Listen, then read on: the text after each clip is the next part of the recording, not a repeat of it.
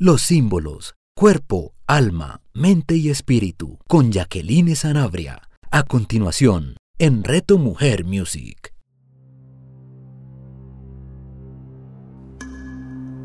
Un saludo muy especial para todos y cada uno de ustedes, para quienes estamos en este momento compartiendo un espacio lleno de amor, lleno de, una información que para mí es muy valiosa y que, que entrego y, comparto con ustedes con muchísimo amor. Mi nombre es Jacqueline Zanabria Escobar eh, y tengo la fortuna, la dicha, un regalo del cielo maravilloso de poder compartir con ustedes acerca del mundo de los símbolos aquí en este espacio tan lindo que nos regala Reto Mujer Music. Hoy vamos a hablar de un símbolo de la tierra. Vamos a hablar de un símbolo que está en nuestro cuerpo, de un símbolo que creo que durante este tiempo hemos estado más cerca de él que, a lo mejor en otros tiempos. Eh, precisamente porque estamos en nuestra casa, en nuestro hogar, estamos cocinando y hace que que este símbolo, este elemento, haga parte en mayor o menor cantidad en, nuestra comida, en nuestra cena. El símbolo del que les voy a compartir hoy es el, es el símbolo, es la sal. Cuando yo comprendí, estudié, conocí que la sal era un símbolo, la verdad les confieso que me pareció como, como extraño, me llamó mucho la atención. Pero cuando me empecé a sumergir en, toda la información y en toda la representación, en toda la interpretación que tiene para, para todos nosotros, la verdad es que espero que ustedes también comprendan y, que sea de su agrado el, conocerlo.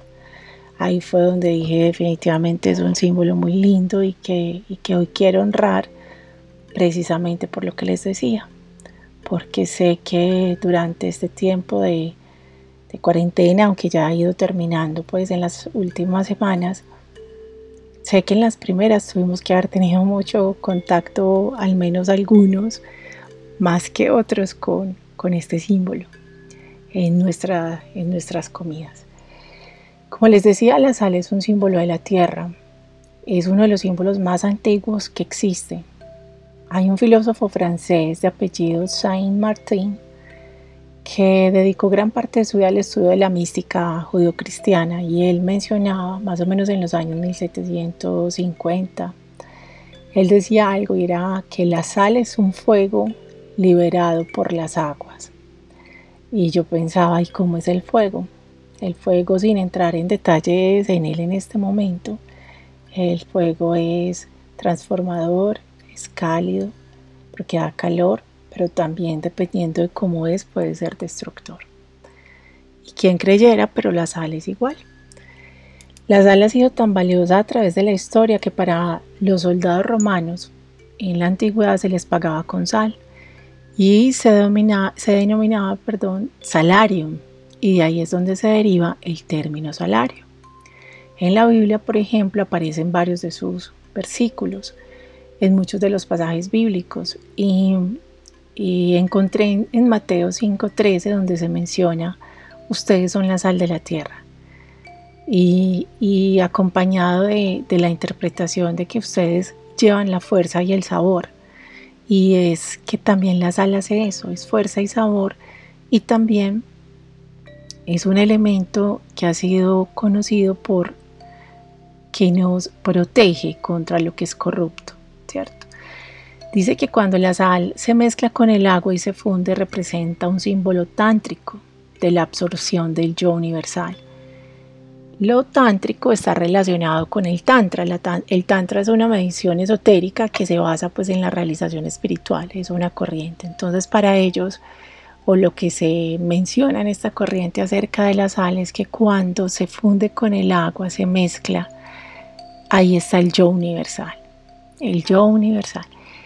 La sal es un símbolo purificador, tiene como virtud que al ser protectora también era utilizada y reconocida por múltiples culturas.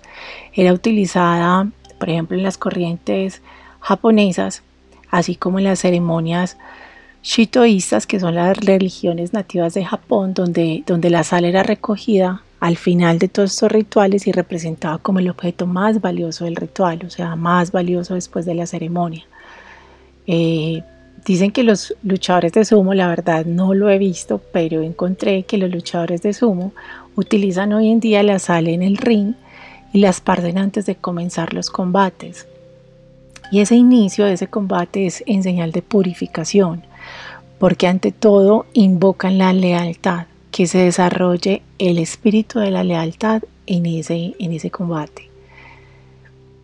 De igual manera, eh, en la antigüedad, creo que hoy en día no se realiza, no lo he visto de manera reciente, se mencionaba que el bautismo en la iglesia, pues en, la iglesia cristiana, y en lo católico, ha sido utilizado colocando varios granitos en la boca de quien era bautizado y eso simbolizaba la bienvenida, era la señal de bienvenida de esa persona al gusto por las cosas de Dios.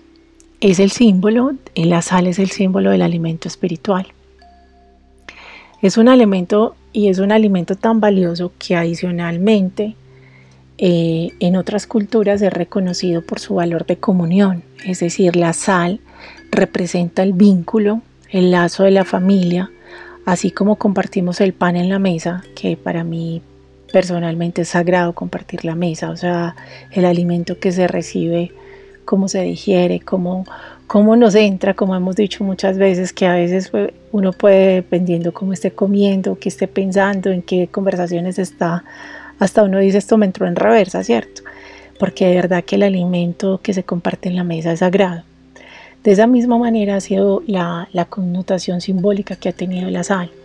Para los semitas, que son los pueblos que se reconocen por esta lengua y que también están eh, como reconocidos como los pueblos más antiguos que están en, en pasajes como en la Biblia, o perdón, en libros como en la Biblia, significa que la sal es la amistad indestructible, es decir, es el símbolo de lo no corrupto, es por ello cuando se habla de la alianza de la sal, se designa una alianza de Dios, algo que no es posible corromper. Eh, vuelvo y les digo, en este resumen, la sal, un símbolo de la tierra, la sal es el vínculo, el lazo de la familia, el pan, y por eso yo decía que durante todos estos días creo que lo hemos utilizado bastante. Y en especial invocar en este momento que yo les he dicho que, los símbolos son ese camino que nos lleva a descubrir lo que es Dios más allá de cualquier connotación religiosa, es, es Dios en el Espíritu.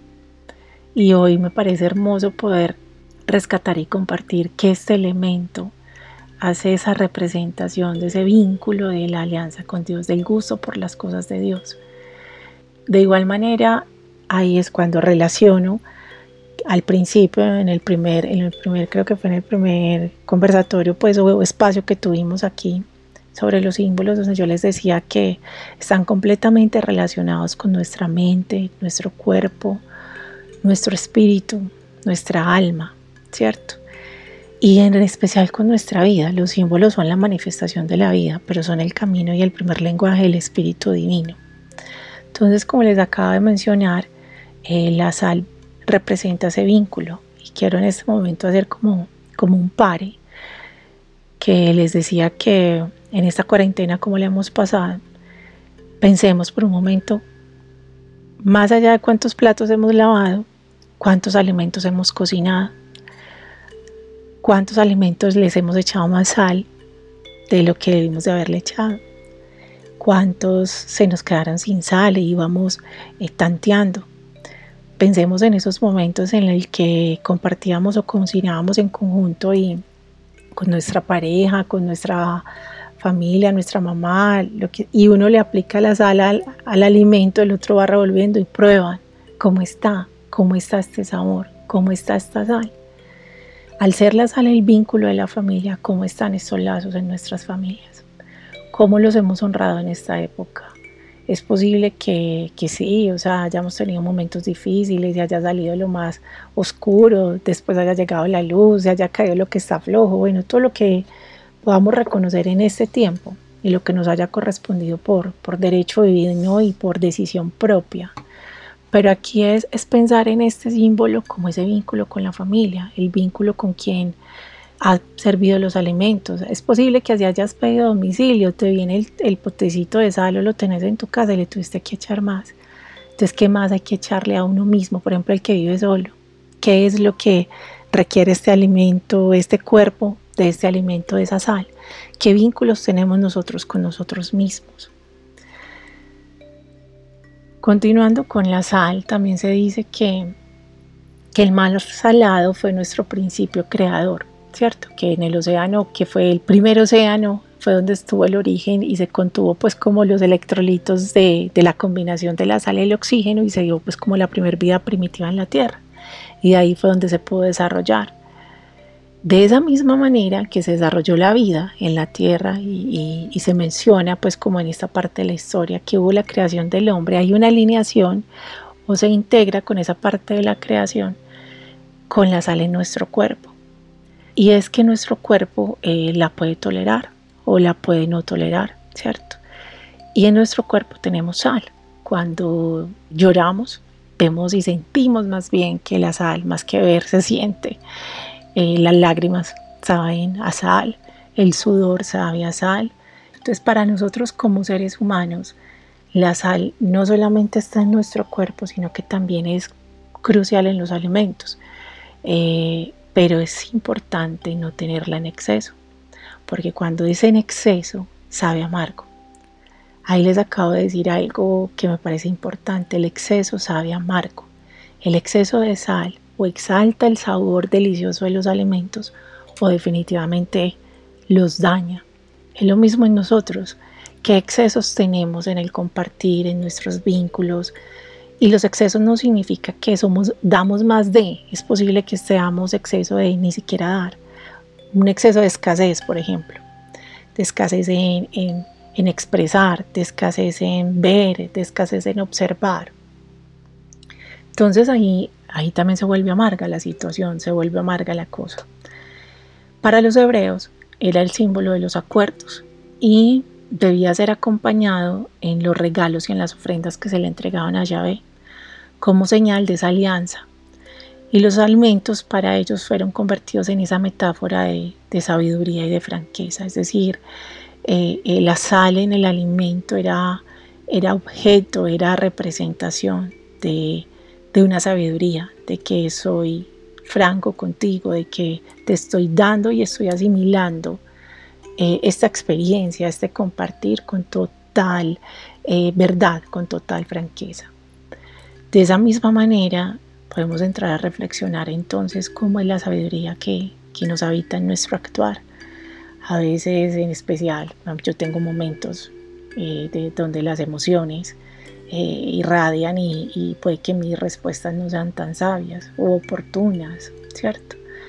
En este tiempo donde la sal ha estado en nuestros alimentos, como les decía, cómo hemos sido sabios siendo alimento para otros, cómo hemos sido en nuestro actuar eh, escuchando las necesidades del otro, el que te pide silencio porque si bien estamos, por ejemplo, trabajando desde la casa y es lógico que no estábamos de pronto eh, en esa idea, pero cómo nos hemos ido acoplando y cómo hemos ido observando que hemos tenido que cambiar ciertas actuaciones para entrar en comunión con el otro, ¿cierto? En la alquimia, la sal personificaba la sustancia secreta y el principio eh, místico de transformación, ¿cierto? Y también guardaba relación con algo corrosivo. Entonces ahorita yo les mencionaba que, que la sal en exceso puede ser amarga y la sal eh, también puede ser eh, en exceso, eh, puede corroer elementos, ¿cierto? Le cae sal a algo y le cae óxido, se lo come, se puede comer los tejidos. Es por eso que, en la alquimia han relacionado también la sal con las emociones como la tristeza y la amargura. Pero también menciona algo muy bonito que, que me parece y es que solo la limpieza de las lágrimas saladas pueden disolver esa amargura. Y ahí es cuando la sal se transmuta a la sabiduría. Cuando yo leía esto y, lo tenía pues dentro de, mí, de mis reflexiones para, para compartir, yo también pensaba en los momentos en los que hemos tenido un llanto desgarrador, ¿cierto? Donde muchos, tengo historias de, de, personas que me han compartido donde literal se han arrodillado ante el piso y le han clamado a Dios su, su presencia y su existencia. Yo he tenido noches oscuras de, del alma, tuve una puntualmente cuando mi salud se vio tan como en tanto caos que yo decía, Dios mío, pero ¿qué es esto? Que nadie, nadie atina qué es lo que tengo, pues tengo de todo. Recuerdo que, que tuve un llanto desgarrador y, y hubo una conversación con Dios y una promesa de vida, ¿cierto? De vida, de muerte, o sea, fue, fue algo así. Entonces, ¿cuántas veces nosotros no hemos tenido esos momentos desgarradores donde se nubla la existencia, donde sentimos que, que no existe sino caos y, decimos una tras otra? Pero finalmente, por ahí como dicen catastra, catastra ¿cómo es catastra? Algo así, que, que, es, que es una sobre otra, una, una situación difícil sobre otra situación difícil. Entonces, eh, ¿cuántas veces no hemos tenido nosotros eso? Pero finalmente después de ese llanto llega como, como un momento revelador, como un amanecer. Definitivamente llega, llega a nosotros la palabra adecuada, o el sueño adecuado, o el texto adecuado, y definitivamente logramos pasar de esas lágrimas de sal que han limpiado esa amargura y finalmente se convierte en sabiduría.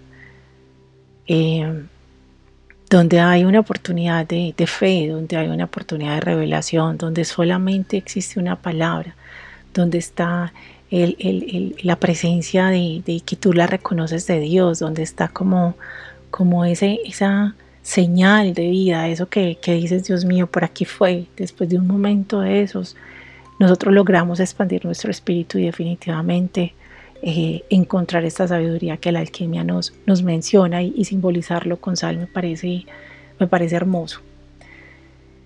Como les decía, la sal así como, como conserva, esteriliza, como es, símbolo de, de cuidado, demás, también imposibilita la supervivencia, por ejemplo, de bacterias. Dicen que a la carne se le aplica sal y, y la carne se conserva, ¿cierto? Que permite que, no se dañe, que no la ataquen como microbios y demás, sino que se pueda conservar. Se decía en la antigüedad que era que en la sal pensaban que había como un agente incorruptible en ella, o sea, que la sal, que la sal había algo que no la podía tocar. Entonces, por eso es su connotación de, esa simbología de, que no, no es corrupto, no es, la sal no, no toca lo que se puede dañar como en corrupción.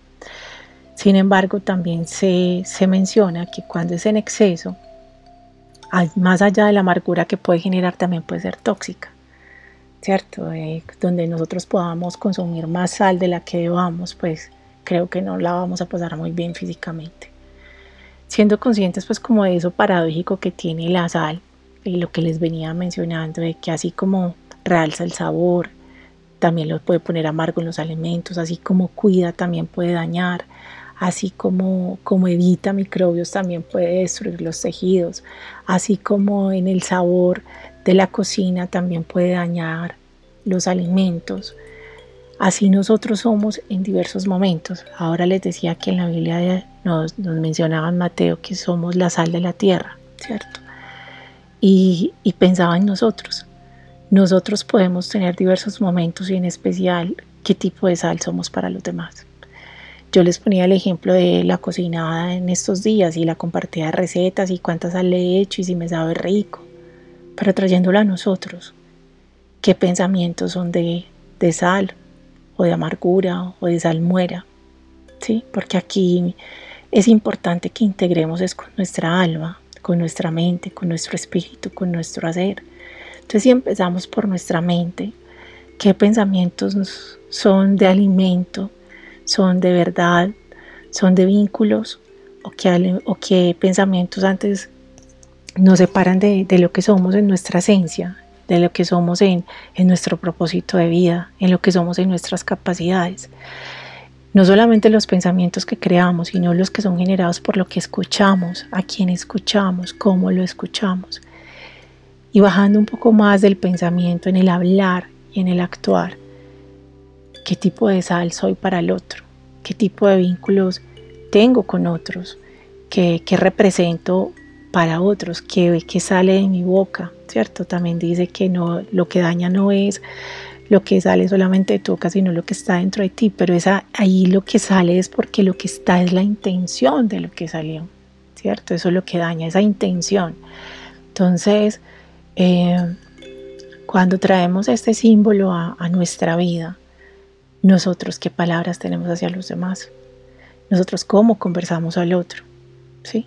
Cómo nos conversamos a nosotros, a quienes estamos al lado, con quienes estamos al lado, eh, con nuestros padres, con nuestra labor, con nuestra pareja, los que tienen hijos, con los recursos que tienen eh, o los que ya no tenemos o dejamos de tener frente también a esta situación.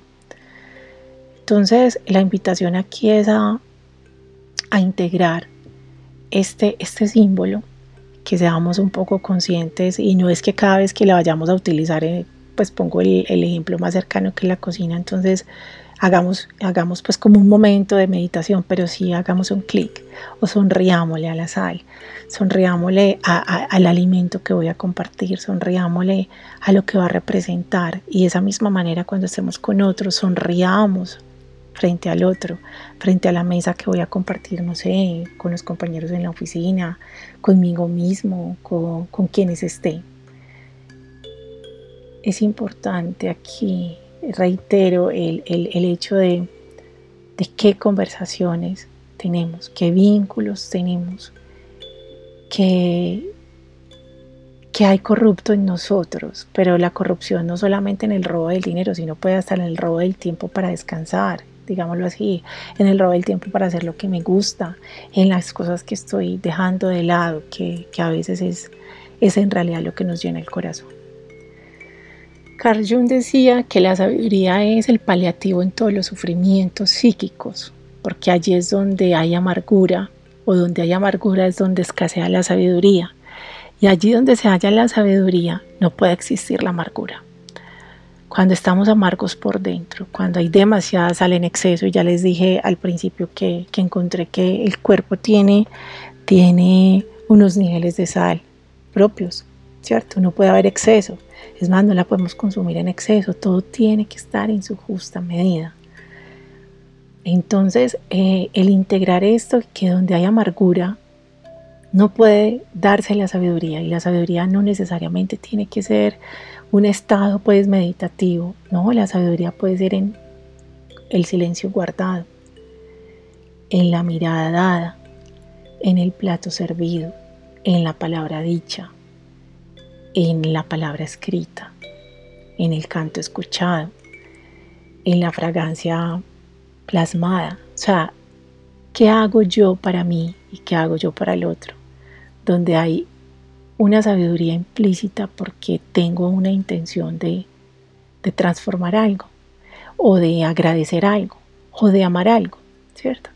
Entonces, cuando nosotros estamos en esos estados de emociones distintos a la tristeza y a la amargura, cuando nosotros estamos en, alegría, en, oración, en, estados de, de, ánimo, en estados que nos ayudan y que vos sentís que tu frecuencia está por encima, es un camino donde efectivamente vamos hacia la sabiduría de qué, de saber cómo manejar nuestras reacciones, de saber que las emociones hay que sentirlas, eh, saberlas canalizar, expresarlas en algunos casos o muchos casos de manera grupal, en especial individual, pero para no dañar a nadie, pero, pero finalmente esa canalización de las emociones es dada porque la emoción es en un momento oportuno, es en un momento dado en el momento oportuno se dio, pero estoy hablando del estado de ánimo, es decir, en lo que en realidad el estado en el que yo permanezco.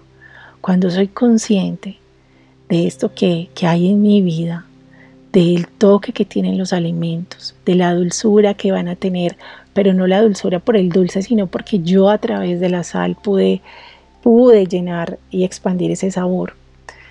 Así en mis relaciones, así en la relación conmigo mismo, voy haciendo el camino para, para llegar a esa sabiduría, que, es una sabiduría, como les mencioné, en cosas pequeñas, en el momento oportuno. Este año, cuando les estaba hablando también del, pues cuando empecé a escribir como del tema de la sal, les comparto que este año, que cumplí años en febrero, eh, tuve un viaje y tuve un viaje a Perú. Eh, a mí me encantan los viajes con propósito, en especial si, si son de celebración de vida. O sea, literal, yo todos los viajes les tengo un propósito ya. Y en este viaje visité un lugar en Cusco, cerca de Cusco, que se llama Salinas de Maras. Allá hay una gran cantidad de, es una mina de sal donde hay todas las familias desde muchos años atrás, desde la antigüedad, tienen y heredan esas, esas minas de sal. Son pozos donde reciben el agua de un nacimiento que el, el, Señor pues que nos hacía en el viaje nos explicaba, decía, aquí es un nacimiento, pruebas, prueba esta agua, prueba una gota de agua porque es muy salada, me acuerdo que decía, pero no sabemos de dónde nace. Sabemos que viene de una de estas montañas, pero no ha sido posible identificar de dónde viene. Pero el agua, el agua estaba y sabe a sal, ¿cierto? Entonces, estas personas, eh, habían una gran cantidad de, de, de, estos pozos de sal, lo pueden buscar en internet, se llama, les repito, Salinas de Maras, y es un lugar donde ellos recolectan en el tiempo donde eh, llueve y después ya llega, la, llega el verano, el agua se evapora por el sol y hace que broten esos cristales de sal gruesa. Y es el trabajo de, que ellos tienen y es el trabajo por lo que ellos viven. Pero entonces, ¿qué hacen con esa sal? Yo me sorprendí porque fue la primera vez que probé chocolate con sal. Hacen chocolatinas, hacen Mm, los mezclan con los frutos secos. Bueno, hay infinidad de recetas, o sea, hay gran cantidad de almacenes alrededor vendiendo pues toda, toda la sal y explican toda la mística que, que tiene. Y lo que me parece hermoso es que, o sea, el valor que le dan, el cuidado que tienen, o sea, de eso viven y han vivido por mucho tiempo. O sea, la sal es el alimento, no solo de, de, de, de, de, sus propios alimentos, sino el alimento económico, el alimento de, honrar la herencia, el alimento, de, todo lo, bonito que para ellos es. Entonces, una de las, de las alternativas que, presentan es una sal rosada, ¿cierto? Se llama así sal rosada. Y es algo que yo hacía antes también con sal marina y lo hago hoy y es la propuesta que les traigo para reflexionar e integrar este símbolo. Es un baño de sal. Y es que preparemos un baño de sal. Este tiempo es para ti, así que para cuando te parezca. Por lo general yo lo hago los domingos por la tarde. La invitación es a que cojas eh, sal marina, ¿sí? la sal que tengas, pues ya hay sal marina para la cocina, sal rosada, entonces busca la sal, mézclala con un jabón que sea de tu, de tu gusto, que te huela rico. Vas a mezclarlo bien sea líquido o en barra, pero haces la espuma pues para que no te vayas a maltratar o con una crema suavizante vas a mezclar con, con sal y vas a empezar a observar y desde tu cuerpo cuando lo vas pasando, bien sea que empieces de tus pies hacia, hacia tu cuello, ¿cierto? teniendo cuidado pues con el rostro y demás, vas a empezar a sentir lo que la sal hace, cómo va picando. Pero recuerden que, que en especial la sal es un símbolo que, que muestra que hay vínculos, que no hay corrupción, ¿cierto? Es un símbolo que trae la sabiduría. Entonces vas a invocar tus pensamientos, vas a empezar por tus pensamientos purificadores, vas a empezar por, por pensamientos que purifiquen y que tú sabes que, te llenan tu corazón. En la medida en que vas, vas mirando tu cuerpo, vas a agradecer por ese cuerpo que, tienes, por cómo, cómo lo vives, por, cómo, por el vehículo que es, ¿cierto? Vas a observar tus manos, vas a observar tus rodillas, vas a observar absolutamente todo tu cuerpo y vas a ir pasando la sal por ahí en la medida que observas también, como les digo, vas a invocar emociones, sentimientos de purificación. Vas a mirar aquella relación que quieres mejorar esos vínculos y vas a invocar y vas a pedir para que eh, sea dado, que tú recibas la información adecuada para que así sea. Vas a mirar el proyecto que quieres tener y que a lo mejor no ha salido, pero pero, pero quieres vincularte con Él. Eh, eh, un viaje que después de todo esto quieras hacer, una conversación que no haya sido dada. Si vas a llorar porque estás viviendo un momento de amargura, pues llora. Pero cuando llegue el agua de la ducha, vas a permitir que caiga así sobre tu cuerpo. Imagínatelo en este momento. Vas a sentir cómo el agua limpia El agua también es un símbolo al que vamos a conversar y en este momento se está mezclando con ese instante que estás viviendo. Y vas a sentir cómo el agua va limpiando, va quitando. No te tienes que estregar en ese momento. Seguro que cuando te aplicas la sal vas a sentir como que te arde o te pica o una sensación incómoda. Vas a respirar y vas a parar, ¿cierto? Volvamos al momento en el que te estás acicalando, te estás contemplando, estás recibiendo el agua que, que va limpiando. Si estabas llorando, si estás en amargura, vas a permitir que el agua sea quien limpie ese, ese momento que la sal se lo lleve. Si son emociones de amor, gratitud, felicidad, de igual manera vas a permitir y vas a visualizar que la sal en ti queda, en ti se integra. Y finalmente vas a terminar tu baño después de eso con un perfume que te guste, con una de las esencias que aquí también nos han compartido en nuestros espacios de reto mujer, de un aceite de, las que, de los que te gusten y, finalizas ese día y ese tiempo en quietud Después de eso vas a tomar mucha agua, vas a escuchar una canción si te gusta, puedes escuchar una canción puntual con la que conectes, pero la intención de, este momento es que integres, integres en ti esa sabiduría, ese vínculo, lo, tú, lo que eres tú, que en tu mente, tu cuerpo, tu alma eres, eres en esencia algo incorruptible, porque hemos sido creados por Dios y hemos sido perfectos.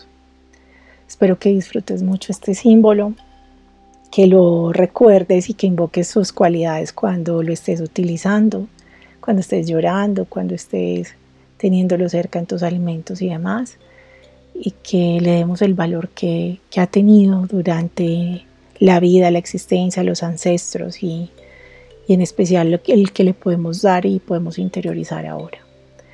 Y les mando un abrazo, cada uno de ustedes. Muchísimas gracias por estar aquí conmigo, por ser medio a través del cual yo puedo compartir eh, lo que siento, lo que amo, lo que tengo y en especial recuerden que, que los símbolos son un lenguaje del espíritu que de igual manera nos acercan a aquello que reconocemos como luz, como Dios, como fuente divina. Así que en ellos podemos seguir viajando para poder encontrar ese ese camino al lugar, pero finalmente vivirlo aquí. Un abrazo y que tengan un feliz resto de semana. Los símbolos, cuerpo, alma, mente y espíritu, con Jacqueline Sanabria. Escúchala todos los jueves a las 11 de la mañana, con repetición a las 8 de la noche, solo en Reto Mujer Music. Comunicarnos es todo un arte. Conecta tu voz con tu esencia. Conecta tus palabras con tus pensamientos y emociones. Empodérate a través de la palabra. Convierte esa palabra en declaraciones poderosas que te van a llevar a unos resultados positivos y esperados. Soy María Cecilia Duque de Palabras de Poder. He llamado a este espacio El Poder de las Palabras, donde te entregaré herramientas y tips mágicos para que tú recuerdes también los recursos con los que cuentas para obtener los resultados que tanto has esperado. El Poder de las Palabras con María Cecilia Duque. Escúchala todos los viernes a las 8 de la mañana, con repetición a las 7 de la noche, solo aquí, en Reto Mujer Music.